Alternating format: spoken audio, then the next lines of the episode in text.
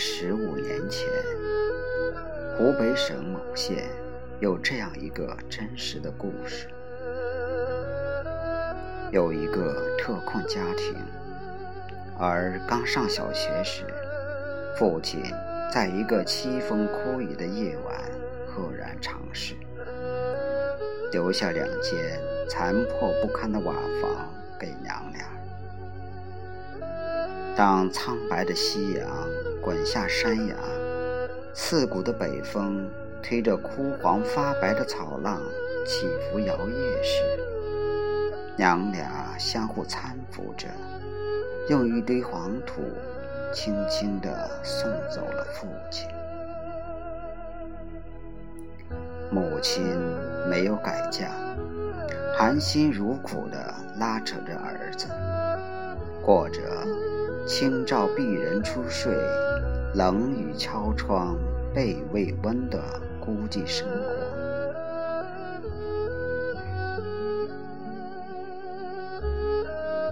那时村里没通电，儿子每晚在油灯下书声朗朗，写写画画。母亲拿着针线，轻轻细细的。将母爱秘密缝进儿子的衣衫，日复一日，年复一年。当一张张奖状覆盖了两面斑驳如离的土墙时，儿子也像春天的翠竹，蹭蹭地往上长。望着高出自己半头的儿子。母亲眼角的皱纹胀满了笑意。当满山的树木在黛绿中泛出秋意时，儿子考上了县重点一高，母亲却患上了严重的风湿病，干不了农活。有时连果腹之粮都没有。那时的一中，学生每月都得带三十斤米交给食堂，而知道母亲拿不出，便说：“娘，我要退学，帮你干农活。”母亲抚摸着儿的头，疼爱地说。有你这份心，娘打心眼里高兴。但书是非读不可。放心，娘生你就有法子养你。你先到学校去报名吧，我随后就送你去。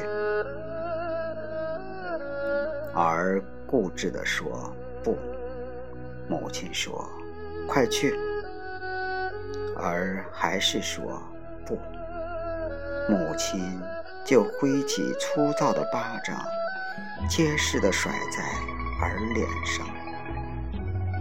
这是十六岁的儿第一次挨打。儿终于上学去了，望着他远去的背影，母亲。在默默沉思。没多久，县一中的大食堂迎来了姗姗来迟的母亲。她一瘸一拐地挪进门，气喘吁吁地从肩上卸下一袋米。负责掌秤登记的熊师傅打开袋口，抓起一把米看了看。眉头就锁紧了，不高兴地说：“你们这些做家长的，总喜欢占点小便宜。你看看，这里有早到、中到、晚到，还有细米，简直把我们食堂当杂米桶了。”这位母亲燥红了脸，连说对不起。熊师傅见状，没再说什么，便收了。母亲又掏出一个小布包，说：“大师傅，这是五元钱，我儿子这个月的生活费，麻烦您转给他。”熊师傅接过去，摇了摇，里面的硬币叮叮当当。他开玩笑说。怎么？你在街上卖茶叶蛋？母亲的脸又红了，支吾着道个谢，一瘸一拐的走了。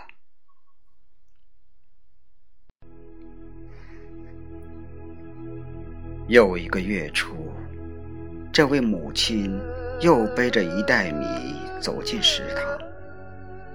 熊师傅照例开袋看米，眉头又锁紧，还是杂色米。他想，是不是上次没给这位母亲交代清楚？便一字一顿地对他说：“不管什么米，我们都收，但品种要分开，千万不能混在一起，否则没法煮。”煮出的饭也是加生的，下次还这样，我就不收了。母亲有些惶恐的请求道：“大师傅，我家的米都是这样的，怎么办？”熊师傅哭笑不得，反问道：“你家一亩田能种出百样米？”真好笑！遭此抢白，母亲不敢吱声，熊师傅也不再理他。第三个月初，母亲又来了，肩上驮着一袋米，他望着熊师傅。脸上堆着比哭还难看的笑。熊师傅一看米，勃然大怒，用几乎失去理智的语气，毛辣辣的呵斥：“哎，我说你这个做妈的，怎么顽固不化呀？咋还是杂色米呢？你呀，今天是怎样背来的，还给我怎样背回去。”母亲似乎早有预料，双膝一弯，跪在熊师傅面前，两行热泪顺着凹陷无神的眼眶涌出。大师傅，我跟您实说了吧，这米是我讨讨饭得来的呀。熊师傅大吃一惊，眼睛瞪得溜圆，半晌说不出话。母亲坐在地上，挽起裤腿，露出一双僵硬变形的腿，粗大成梭形。母亲抹了一把泪，说。我得了晚期风湿病，连走路都困难，更甭说种田了。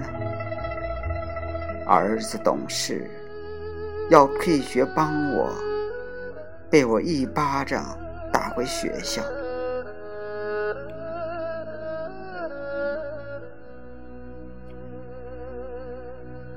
他只向熊师傅解释。他一直瞒着乡亲，更怕儿知道伤了他的自尊心。每天天蒙蒙亮，他就揣着空米袋，拄着棍子，悄悄到十多里外的村子去讨饭，然后挨着天黑、掌灯后，才偷偷摸进村。他将讨来的米聚在一起。月初送到学校，母亲絮絮叨叨地说着，熊师傅早已潸然泪下。他扶起母亲，说：“好妈妈呀，我马上告诉校长，要学校给你家捐款。”母亲慌不迭地招着手，说：“别，别呀！如果儿子知道娘讨饭供他上学，就会伤了他的自尊心，影响他读书，那可不好。大师傅的好意我领了，求你为我保密，切记，切记。”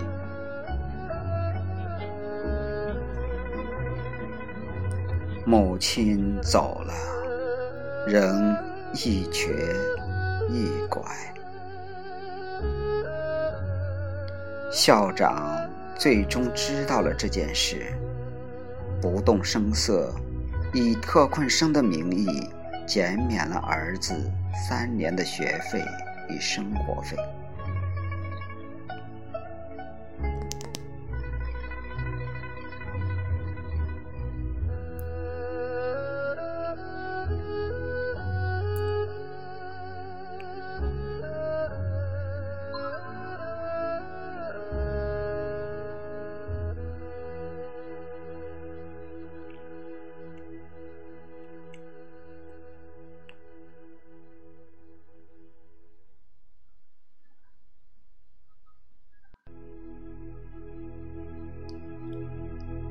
三年后，儿子终于化蛹成蝶，以六百二十七分的成绩，偏偏飞进了清华大学。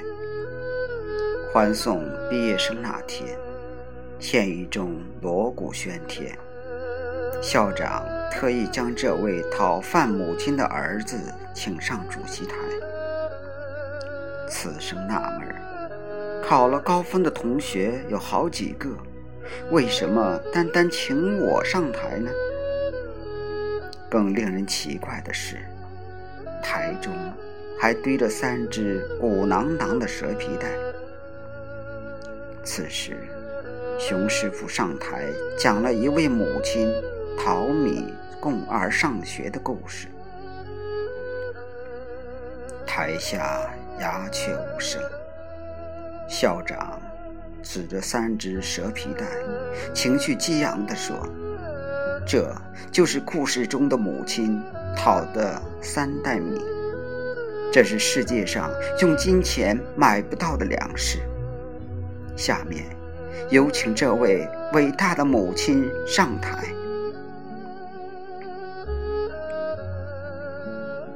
儿子疑疑惑惑地往后看。只见熊师傅扶着母亲，正一步一步往台上挪。我们不知儿子那一刻在想什么，相信给他的那份震动绝不亚于惊涛骇浪。于是，人间最温暖的一幕亲情上演了。母子俩对视着，母亲的目光暖暖的、柔柔的，一绺有些花白的头发散乱地搭在额前。儿子猛扑上前，搂住她，嚎啕大哭：“娘啊，我的娘啊！”